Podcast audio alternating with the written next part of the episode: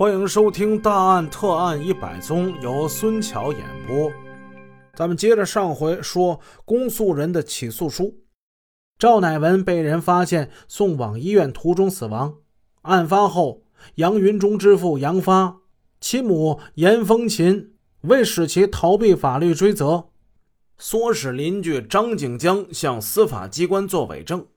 检察院要求法院依据《中华人民共和国刑法》之规定，认定杨云忠故意杀人罪，判处死刑，剥夺政治权利终身；认定张景江、杨发、严风琴均犯包庇罪，判处张景江有期徒刑三年，缓刑三年；判处杨发、严风琴各有期徒刑一年，缓刑一年。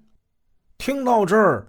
杨云中的母亲严风琴，她悲痛欲绝，哭天喊地：“ 我儿子是冤枉的，我儿子没杀人。”由于伤心过度，他昏倒在了法庭之上。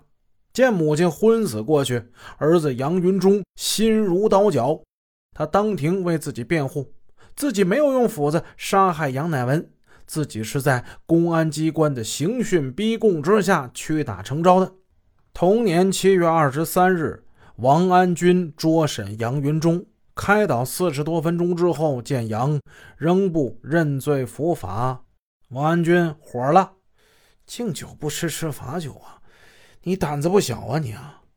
你敢在法庭上翻供？嗯？”说着，他挥舞木棒向杨打来。由于用力过猛，棒子打折了。王不解气，接连揍了他十来个耳光。后来又找来了三角皮带毒打杨，持续两个多小时。杨宁死不屈。见硬的不行呢，王安军又来软的，这招更厉害。你想想啊，你父母、你姐姐现在都因为你这个事儿被抓起来了。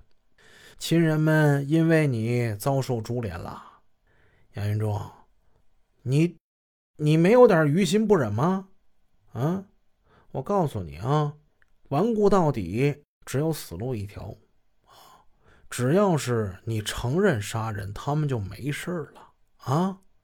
亲人们因为自己遭受株连，杨云中于心不忍，他把心一横。要是我承认了，你们是不是放了我爸妈，放了我姐姐？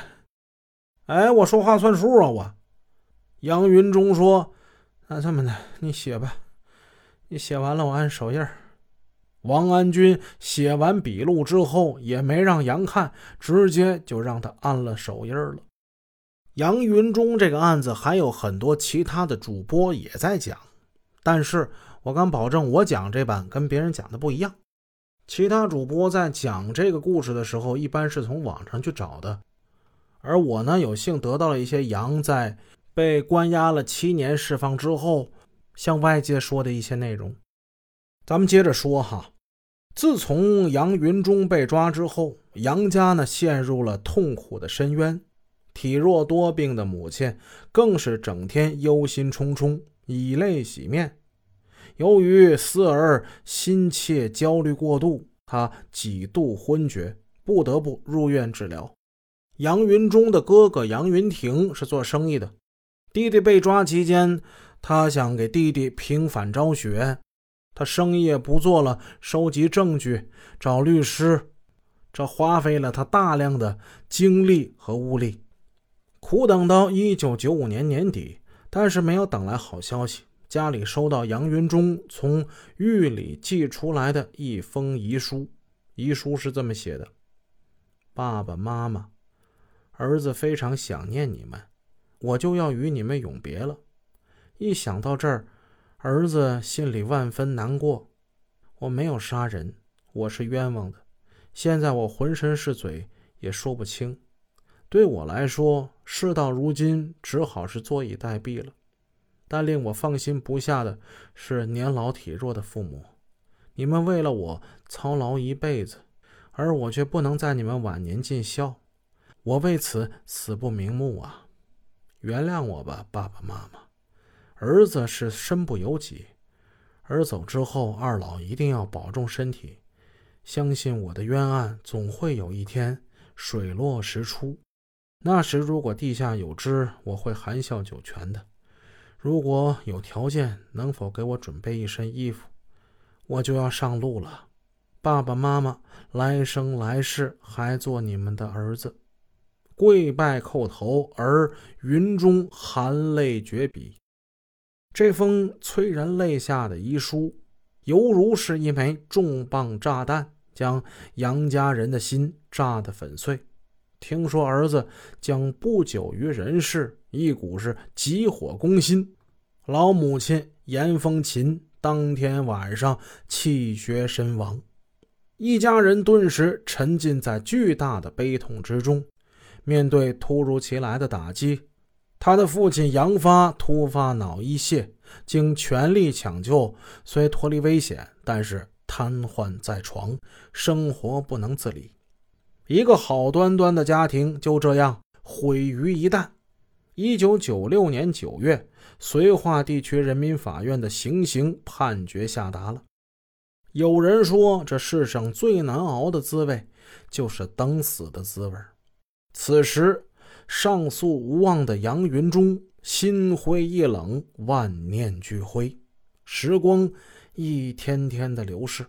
他短暂年轻的生命正向死神徐徐靠近。一般情况下，重大节日之前要处理一批死刑犯。新年眼看就到了，回天无力的杨云中也知道自己的死期临近了。面对即将上刑场的前景，杨云中不寒而栗，他的求生欲望越来越强。他不想是含冤死去，他才二十多岁呀，正是风华正茂的时光。他太留恋这个美好的世界和家里的亲人了，他多么想抱一抱爸爸妈妈。他不知道，他老娘啊，看了他那封信，当天晚上就急火攻心死了。而他爹呢，瘫痪在床，他在狱里，没有人跟他说这些情况。他眼含热泪，问苍天：“老天呐，开开眼吧！我冤枉啊！我没杀人啊！”苍天无语，只有他那悲凉绝望的喊叫声在监狱上空回荡。临行刑这一天说来就来了。这天早上，他吃了一顿丰盛的早餐。杨云中穿上了家人送来的一套崭新笔挺的西装，他这就准备上路了。本集已播讲完毕，感谢您的收听，下集见。